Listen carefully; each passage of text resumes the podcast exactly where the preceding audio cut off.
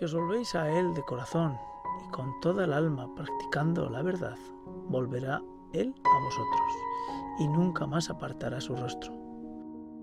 Ante la enfermedad, un podcast católico para acercarnos al mundo de la enfermedad.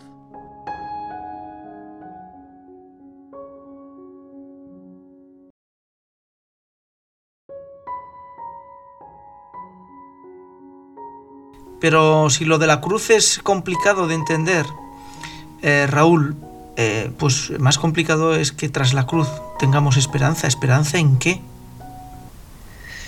Bueno, pues esperanza en que Dios provee, que Dios provee, que en el monte Moria, que en el monte donde voy a ser crucificado, es decir, en mi, realidad de, de, cruz, en mi realidad de sufrimiento, de padecimiento, de tribulación, Dios provee un cordero. O sea que en esa cruz no estamos solos que en ese monte donde vamos a ser sacrificados, donde vamos a sufrir, donde vamos a... Resulta que ahí no estamos solos. Y entonces experimentaremos, esto es lo propio del cristiano, que en su debilidad experimentará la fuerza. Y por eso San Pablo dice, Dios me libre de gloriarme en otra cosa que no sea la cruz de Cristo, porque cuando soy débil entonces soy fuerte. Porque qué mayor debilidad que estar en la cruz, que estar crucificado. Pero entonces, cuando se experimenta la crucifixión, o sea, la negación de uno mismo, la muerte del ser, la muerte óntica, la muerte existencial, el no entender, es la mayor debilidad. Pero es entonces, es entonces, en esa debilidad, cuando Cristo te rescata y te hace fuerte. Porque te das cuenta, el cristiano experimenta que, que muriendo no muere. Que es lo que dice Santa Teresa, que muero porque no muero. O sea que, siendo que ese acontecimiento me tendría que matar, no me mata. Por eso los cristianos iban cantando a los leones para ser descuartizados. Y esto se relata, por los primeros mártires. ¿Cómo iban cantando? ¿Cómo puede ser esto posible? Pues porque ellos han experimentado que en su debilidad Cristo les hace fuertes. No porque sean superhéroes, sino porque Cristo habita en él, en el mártir, en aquel que acepta eh, negarse a sí mismo, morir, que acepta la muerte. Entonces es la mayor debilidad. Y de la mayor debilidad viene la mayor fuerza. Eh, dice de la cruz gloriosa que su rocío me da fuerza. Su rocío me da fuerza. El rocío de la cruz. Quiere decir que la cruz eh, nos trae la esperanza de una transformación y una vida nueva dentro de nosotros. Sí, claro, claro. Eh, se dice que la cruz es eh, que la cima de la cruz toca el cielo. ¿no? ¿Y qué hay en el cielo? Pues los brazos abiertos de Dios donde brilla el amor donde brilla el amor, donde brilla la, eh, la vida eterna, ¿no? Este es el gran misterio, ¿no? Esta cima de la cruz, o este, este, esta columna que es la cruz, esta columna de la tierra, pero que está comunicada con el cielo, como la escala de Jacob, donde los ángeles subían y bajaban, ¿verdad? Pues esta cruz que comunica la tierra con el cielo, ¿no? Y, que, nosotros, nuestra esperanza es que arriba, en esa cima de, de la cruz, hay este Cristo con los brazos abiertos, esté Dios con los brazos abiertos, y allí brille el amor de Dios. Entonces, en la medida que nos lleva a una, criatura nueva, eh, esa, es, esa, es, la esperanza del cristiano, el poder ver que tu carne miserable, pecadora, limitada, rechazadora de la cruz, se transforma en una nueva, en una nueva criatura a los ojos de los hombres y de, Dios. Sí, sí, sí, es, lo que decía antes, ¿no? Es eh, por eso eh, es, eh, cuando antes comentabas al principio que, la Iglesia ha hecho mucho hincapié en la cruz, que en este, este mundo es un valle de lágrimas donde estamos para sufrir, para pues eso, para, para, para estar pues con sufrimientos, con dolores, etcétera, etcétera, etcétera. A ver, ese punto de vista que puede parecer, bueno, esto es de la iglesia del medievo o de la iglesia de antes, ¿no? Ahora la iglesia no predica esto. No es del todo cierto, es incompleto. Porque en el fondo nosotros necesitamos la mortificación, esta palabra que hoy se detesta, ¿no? Ser mortificados. Hoy hablar de mortificación dices, pero ¿qué me estás diciendo, no? Cinturón de castidad, entonces, ayunos, ayunos salvajes. Bueno, la mortificación es necesaria porque la mortificación nos hace morir. La mortificación es. Claro, pero Raúl, perdona que te corte. y además te corto salvajemente, con cuchillo. Ya en veo, boca. ya. Ya veo. Eh, eh, esta sociedad lo que proclama, lo que nos establece, lo que nos trae, lo que nos repite, lo que nos dice muy claro, es que usted eh, cojase las vacaciones en verano, el fin de semana coja rápidamente el coche y váyase a esquiar a la playa, a hacer un guía turístico, a, se vaya a comer al restaurante eh, una estrella Michelin si no pueda dos. Es decir, disfrute, disfrute, disfrute, disfrute, disfrute. Disfrute y más disfrute. Sí, pero bueno, claro, ese es el príncipe de este mundo eh, es, el, es, Satanás, mentiroso, ¿no? Mentiroso que te dice que la vida, que la felicidad está en eso, en darte todo, darte gusto en todo. Y bueno, uno puede pensar, vale, entonces ¿qué pasa? Que me tengo que quitar todo lo que, todo lo que es bueno, todo lo que me apetece, resulta que es pecado, ¿no? Como dice, es que todo lo que es bueno es pecado. Oye, prueba, prueba, a ver, a ver, prueba a ver si, si tú eres feliz comprándote una casa más grande. Prueba a ver si eres feliz y no tengo que comer en un restaurante, podrás disfrutar por supuesto, de la casa, podrás disfrutar de un restaurante, pero, pero el que se da todo a sí mismo acaba siendo un esclavo. Y no hay mayor sufrimiento que la esclavitud. Esto es, eh, lo hablábamos el otro día con el tema de la libertad, ¿no? Que la libertad necesita ser redimida. Porque em, nosotros creyendo que somos libres, que es lo que te dice el mundo, ¿no? Haz lo que quieras, date gusto en todo. ¿Qué, mayor libertad, ¿no? Y qué mayor felicidad que esa. Pues ocurre lo contrario como siempre, lo que propone el maligno es mentira. Y es mentira, y uno experimenta que dándose gusto en todo nunca se sacia. Nunca es suficiente.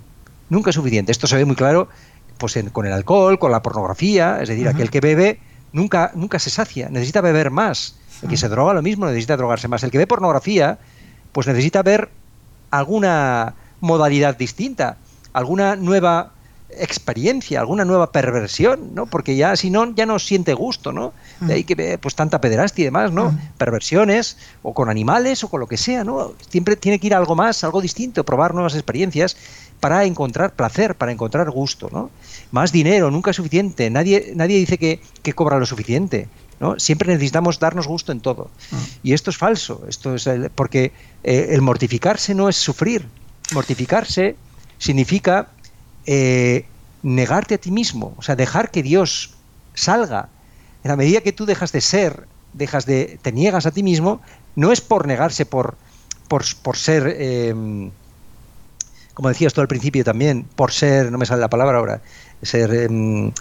Eh, sadomasoquista. Sadomasoquista, no es por ser masoquista. Uno no, no, no, no se mortifica eh, por ser masoquista, sino, sino porque sabe que la medida que se niega, eh, en la medida que uno se niega, en la medida que uno desaparece, en la, que en la medida que uno deja morirse a sí mismo, se mortifica, vive Dios en él, vive Dios en él. Y esto es lo importante. Claro, esto es una experiencia eh, que, o se hace o no se hace. Si, alguien no ha tenido esta experiencia es que no, no, no. Eh, por mucho que se le explique, o, se, o se vive o no se puede entender. Que si no es, totalmente absurdo explicar esto. Estaba, eh, estaba pensando ahora, conforme te estaba escuchando, que, que bueno, pues que, que el hecho radical de la cruz y que detrás de la cruz esté la esperanza y que además la enfermedad sea la puerta, una puerta sencilla y fácil para encontrarnos con, nuestro, con nuestra redención y con nuestra conversión y con nuestra purificación y con la entrada de gracia y de dones, pues que hace falta escuchar ante la enfermedad desde el capítulo 1 para poder entenderlo. Es decir, hace falta caminar a través de la palabra de Dios paso a paso, día a día, para poder llegar a intentar entender y comprender intelectualmente y espiritualmente que la enfermedad es una oportunidad, como tú mismo escribías, de oro para poder tener una transformación de nuestro ser radical con respecto a lo que somos como humanos. Sí, y sobre todo, bueno, realmente los, los, grandes misterios, y este es el misterio del universo, ¿no?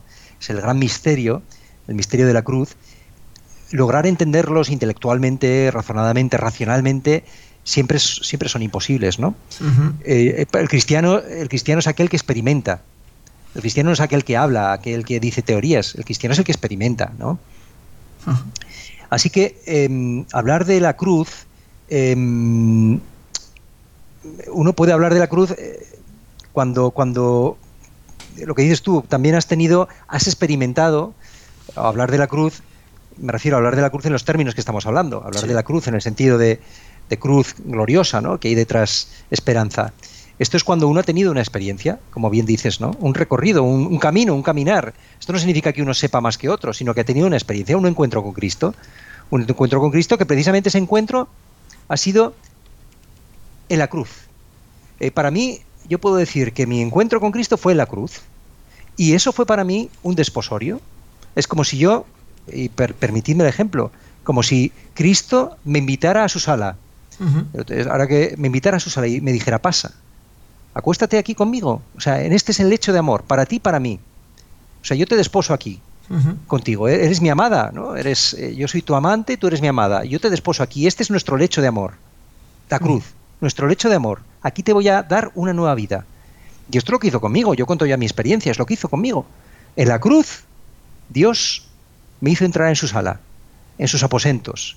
Y allí me demostró su amor, me demostró el amor que Él me tiene. Y el hecho de amor fue la cruz, porque la cruz fue la que me llevó a sus aposentos, ¿no? No sé si es un poco, eh, un poco cursi hablar de esto, ¿no? Pero esto también, la, escritura habla mucho de esto, este lenguaje esponsal. Hay un libro que se llama El Cantar de los Cantares, donde esto se, pues, pues se habla en este, en este, en estos términos, ¿no? Y esto es así, esto es así, eh, es el lecho de amor, la cruz. Mm, evidentemente, pues eh, eh, como tal eh, y cuando se el reto de ante la enfermedad es intentar dar una aproximación a lo que es desde la fe cristiana a aquel que padece una enfermedad o comparte esa enfermedad con alguien. Pero como bien decía Raúl, eh, esto no es una intelectualidad, esto no es una racionalidad, sino que es una vivencia, es un caminar en el que todas las figuras y todas las explicaciones que Raúl eh, y cualquier persona que, trabaja y vive eh, alrededor de, la palabra de Dios, eh, pues intenta aportar, pero al final, como decía Raúl, el cristiano no es un ser intelectual, sino que es un ser vivencial. A Cristo se vive. Y en esa medida, pues, qué más radical vida que confrontarnos con lo que supone la cruz en nuestra vida para redimirnos. Raúl, la esperanza cristiana nos lleva al cielo. Sí. Eh, nuestra, esperanza cristiana nos lleva... el deseo del cristiano, ¿cuál es? Ser uno con Cristo. Ser uno con Cristo. Que esto es la santidad. O sea, el deseo del cristiano no es dejar de pecar porque eh, a veces pensamos también que, el cristiano es aquel que deja de pecar. Bueno, pues no, no, el cristiano no es el que deja de pecar. Pecar, pecaremos hasta, hasta el último segundo de nuestra vida. ¿no? El deseo de cristiano es eh, encontrarse con Cristo, estar con Cristo. Eh, dice San Pablo que es con mucho lo mejor, estar con Cristo. Este es el deseo del cristiano. Em, entonces, ¿tenemos esperanza los cristianos? Pues claro que tenemos esperanza. Y sobre todo, ¿Cuál es la prenda de esta esperanza? ¿Cuál es la prenda, la garantía de esta esperanza? Pues la fe, la fe. Eh, la fe nos dice que la cruz no nos mata. La fe nos dice que la muerte, que morimos pero no morimos. La fe nos dice eh, que la muerte no es el final. La fe nos dice que el cielo existe, que el cielo es estar con Cristo. Y la fe nos dice, nos lo dice San Pablo, que si hemos resucitado con Cristo, Dice, si habéis resucitado con Cristo, buscad las cosas de arriba. Y eso lo dice, se lo está diciendo a gente que no ha muerto.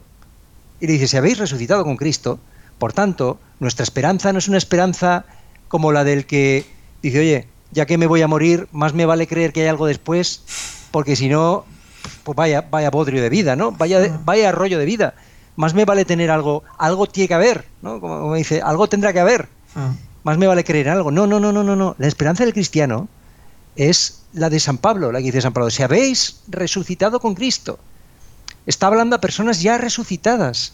O sea, nuestra prenda, nuestra garantía es haber experimentado ya aquí pasar de la muerte a la vida, pasar de ser una persona a ser otra persona. Que esto es que Cristo habite dentro de ti, eso es el cielo. Por tanto, el que ya ha experimentado el cielo, ¿cómo no creer en el cielo si lo está experimentando, no? Eh, esto con San Pablo se ve muy bien, ¿no? Eh, San, Pablo dirá, soy yo, pero es Cristo quien, vive en mí. ¿Cómo no va a creer que hay un cielo, eh, San Pablo, si Cristo vive en él, si ya no es él el que vive? Por tanto, es una esperanza y no, y una, y no una esperanza irrisoria, no una esperanza pues, pues como, la, como la del que no le queda otro remedio que tener esperanza, ¿no? Si quiere hacer de su vida más o menos que sea un poco un poco llevable. A mí me gustaría terminar el episodio de hoy con, un comentario y yo espero que te lo, te lo voy a hacer fácil. Escuchando eh, a Kiko Argüello en una de las múltiples entrevistas que tiene difundidas por internet, hay una, creo, que es del 2012 y que se le hizo en, en 13 Televisión. Y Kiko dijo algo que me llamó la atención, que probablemente es, eh, me llamó la atención porque yo no soy precisamente un culturitas en, términos ni teologales ni religiosos, soy simplemente un cristiano. Y dijo algo, me llamó la atención, que es en el momento que apareció la comunidad cristiana, la iglesia, desaparecieron los milagros. Los milagros, como los habían vivido los apóstoles y el propio Cristo, pues curando a enfermos, tullidos, leprosos y todo tipo de, de, enfermedades y, enfermos que había eh, eh, en, ese momento. Eh, si eso es así, vamos, si eso es así, no, es así. evidentemente cuando uno empieza a hacer el recorrido ante la enfermedad, pues con todo lo que hemos ido relatando dentro de la palabra de Dios, da la sensación de que es un camino mm, un camino individual, personal, y evidentemente que lo es. Pero Raúl, ¿en qué medida todo esto tiene que ser vivido dentro de la comunidad, de la comunidad cristiana, dentro de la iglesia? Dice la iglesia que no. Esto que, dices que dijo Kiko Argüello, esto, esto, es algo, no solo que lo dijo Kiko, sino esto es lo que, es, lo que dice la iglesia, ¿no? Apareció un milagro mayor que el milagro físico, que es el milagro moral. El milagro del amor en la dimensión de la cruz, que se dice, ¿no? El milagro de estas comunidades cristianas que, que, los paganos los veían cómo se amaban, cómo se relacionaban y decían, mirad cómo se aman. Los hechos de los apóstoles lo cuentan así, mirad cómo se aman, mirad cómo se relacionan, comparten sus bienes, comparten, etcétera, ¿no? Em, perdona, me he ido, me he ido. ¿La pregunta cuál era? La pregunta era en qué medida una persona que está ah, dentro de la enfermedad necesita vivir eh, todo, todo el acontecimiento dentro de la comunidad, como esa era la pregunta. Sí, eh, porque está claro, no, se puede ser cristiano sin ver a otro cristiano. O sea, uno puede, tener una experiencia espiritual, eh, incluso, sí, puede haber casi gente que se convierta en el sagrario, por supuesto, contemplando a Dios y demás. Pero em, lo que Cristo ha querido, ha querido que así, así fue en los primeros inicios. Cuando ya había un cristiano, pues no hacía falta hacer un signo de que Dios era Dios, porque eh, Cristo habitaba en ese hombre, en ese cristiano. Por tanto, eh, uno puede llevar eh, la enfermedad solo, sí, pero puede vivir la fe solo, sí y no, porque mm, ¿dónde está Cristo? ¿Dónde está Cristo? Cristo está en su iglesia. Y en su iglesia, es verdad que también están los sacramentos, es verdad que también está en los pobres, etcétera, ¿no? Pero sobre todo Cristo está en su iglesia. Dice, cuando dos o más se reúnen en mi nombre, allí estaré yo en medio de ellos. Entonces, eh, claro que sí, la comunidad cristiana es importantísima, porque en medio está Cristo, no por otra cosa. No porque, digamos, entre varios, oye, se llevan mejor las cosas, ¿no? Somos amigos, no, no, es porque en medio está Cristo. Una comunidad cristiana es aquella que eh, es el cuerpo de Cristo. Cristo es la cabeza, pues la comunidad cristiana es el cuerpo de Cristo. Nosotros nos alimentamos del cuerpo de Cristo en la Eucaristía, pero nos alimentamos del cuerpo de Cristo también viviendo nuestra fe en comunidad, con los hermanos. Y aquel día que tú puedas hablar, amar, amar a los hermanos de tu comunidad cristiana en la que vives, podrás decir que amas al mundo. Porque si tú vives tu fe con 20 hermanos, cada uno de su padre y de su madre, y un día puedes decir yo amo a estos hermanos, entonces puedes decir que amas al mundo. Porque, eh, y si no haces la prueba alguna vez, eh, a ver si eres, si puedes decir que amas a todos, ¿no? Siempre habrá alguno que digas, "Este- con este no puedo, ¿no? Este me mata, ¿no? Este me... Bien, Raúl, queda aquí pues eh, el acontecimiento de la cruz y la esperanza y la necesidad de vivir todo acontecimiento dentro de la comunidad y dentro de la iglesia para fortalecernos. Eh, estaba pensando que qué bueno sería el tener un episodio dedicado ante la enfermedad en, en la comunidad cristiana. Es decir, en qué medida la comunidad ayuda a que cuando nos sentimos eh, apartados y solos con nuestra enfermedad y con nuestro sufrimiento, la comunidad cómo nos puede ayudar. Eh, me parece una buena, una buena idea, una buena propuesta. Sí, sí. pues eh, si te parece Raúl y a micrófono abierto, pues eh, el siguiente episodio lo podríamos construir en torno a la comunidad que... Porque si no, eh, no, no, no debe el alejado pensar que el cristiano es un eremita colgado en una piedra viviendo su sufrimiento y, y que esa piedra eh, es precisamente la enfermedad que le cubre. Entonces, todo, bueno, todo pues, lo contrario, todo lo contrario. No, si, si, miras la- las escrituras, verás siempre que los, los cristianos, cuando se convertía eh, Pedro, se convertía toda su casa. Y cuando se convertía tal, se, se convertía toda su casa. Y se integraban en la comunidad. O sea, no, no, no- era inconcebible. No, no, o sea, no existía. esa- el concepto de un cristiano solo eh, eh, no existía. Eso es algo que existe ahora. Pero antes no. O sea, en los inicios no era así. No es así como lo quiso Cristo.